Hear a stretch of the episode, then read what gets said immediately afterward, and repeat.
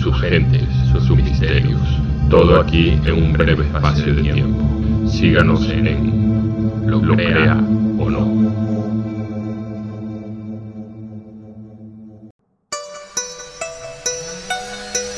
La primera etapa de nuestro viaje hacia lo extraño, lo fantástico, lo inesperado.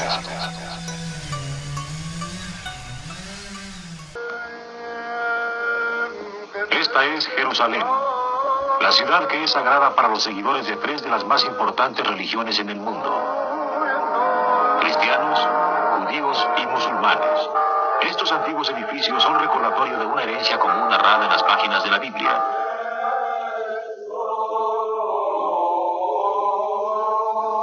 Existe una historia adjunta en casi todos los monumentos, incluso esta, sobre la legendaria tumba de Absalón, el rebelde hijo del bíblico rey David.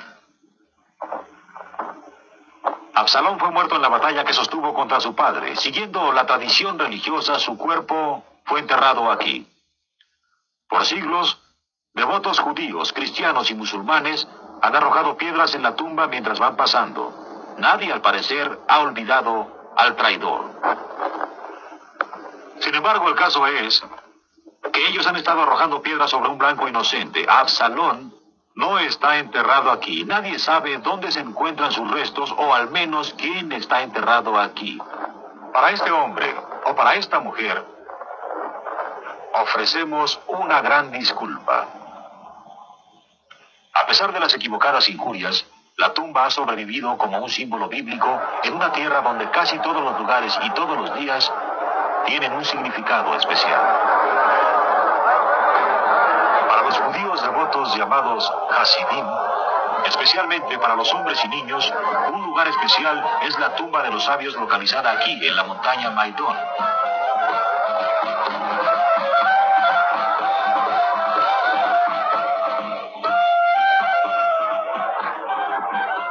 Aquí, una vez al año, ellos se reúnen para celebrar con alegría el ritual del día conocido por ellos como la Bahoma.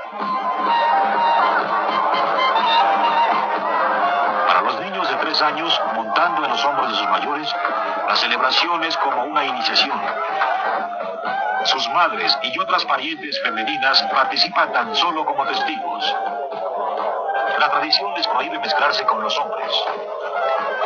En este día, sus hijos deben someterse a la interpretación de las leyes judías en los escritos bíblicos de Levítico. Cortarás los rizos de tu cabello, como tampoco cortarás los cabellos de tu barba.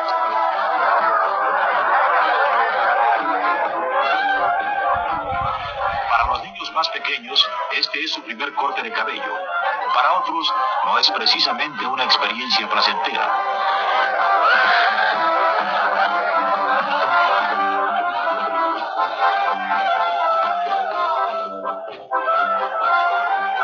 Cabello es cuidadosamente recogido y puesto en bolsas de plástico temporalmente. Después, este se convierte en combustible para la ceremonia del fuego. En la representación de dichos rituales, el Hasidim demuestra devoción a esta tradición que no ha disminuido por cerca de 3.000 años.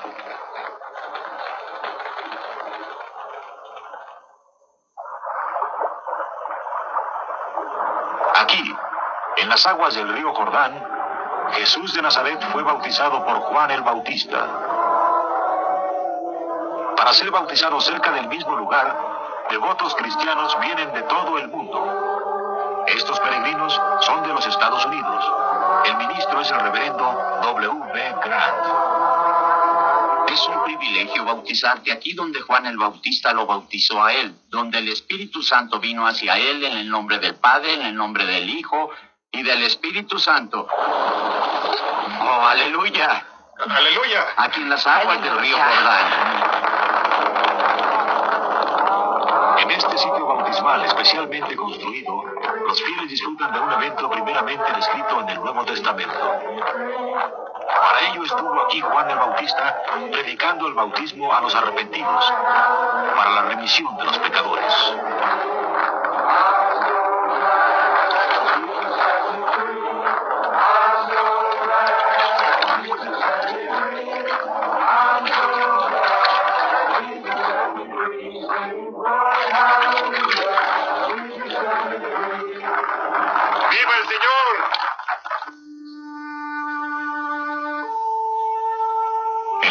De la salvación, este árido cañón en el desierto de Judea fue una vez el hogar de una comunidad en la que habitaban ermitaños. Miles vivieron aquí. Para ellos, el retiro en el desierto era el camino correcto hacia la senda de la probidad. Como se dice en el Evangelio, Jesús departió en un lugar solitario y ahí oró.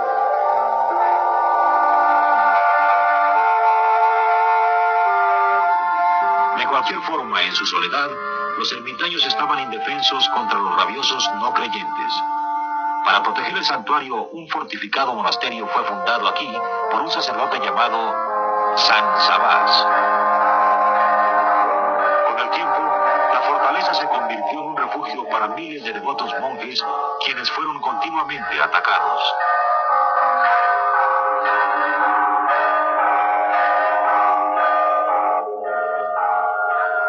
Todos aquellos que estuvieron refugiados aquí, solo siete sobrevivieron. Ellos se convirtieron realmente en protectores del santuario dedicado a su fundador y a la memoria de aquellos que lo habían seguido.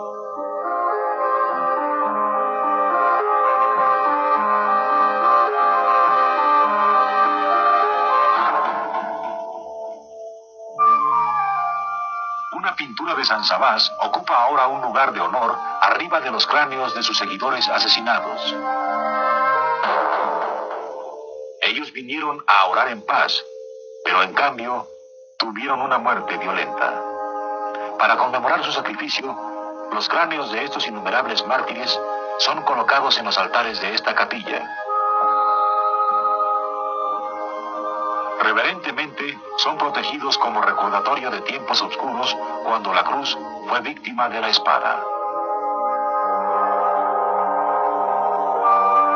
Los invasores vinieron de Persia y después vinieron las tribus nórdicas del desierto. Para ellos, los desarmados monjes fueron presa fácil.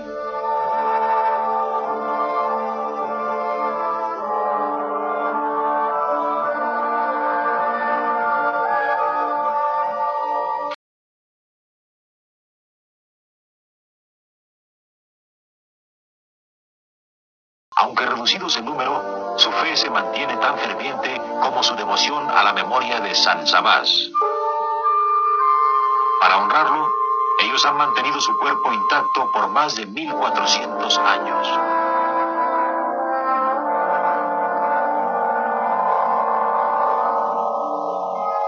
La devoción que San Sabás les ha inspirado parece tan inalterable como el paisaje mismo de esta tierra santa.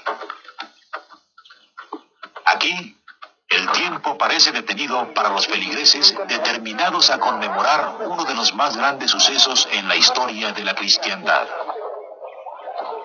Cada año, durante la Semana Santa, miles coinciden en la antigua ciudad de Jerusalén. Vienen a tomar parte en los actos que llevaron a la crucifixión de Cristo. Comienza con la representación de la entrada triunfal de Cristo a Jerusalén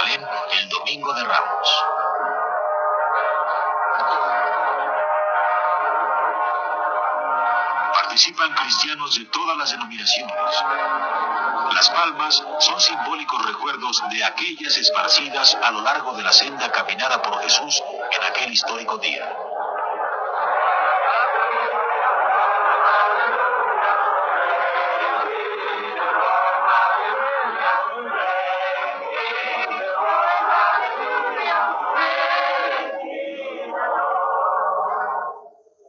Cuando la Semana Santa llega al final, los feligreses invaden la Vía Dolorosa, la senda de los arrepentidos.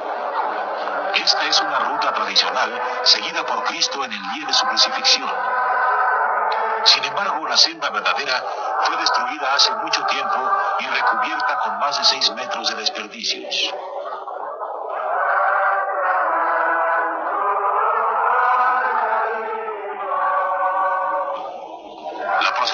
Termina en la iglesia del Santo Sepulcro, la cual protege la tumba, que es uno de los sitios cristianos más sagrados.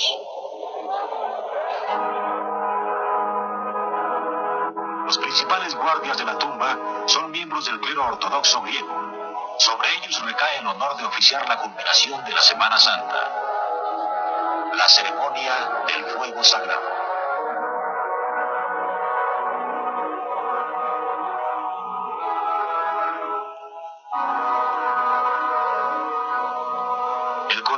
Dentro de esta ritual copa de ornato es algodón común.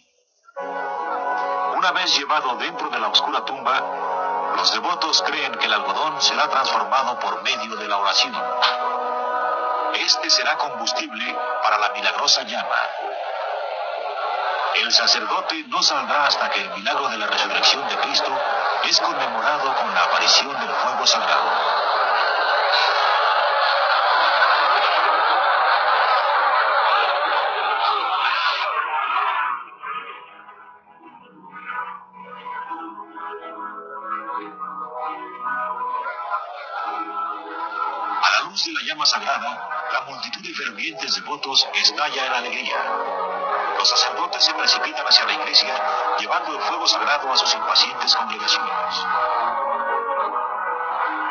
Velas encendidas son símbolos de confianza y de paciencia como la misma Jerusalén.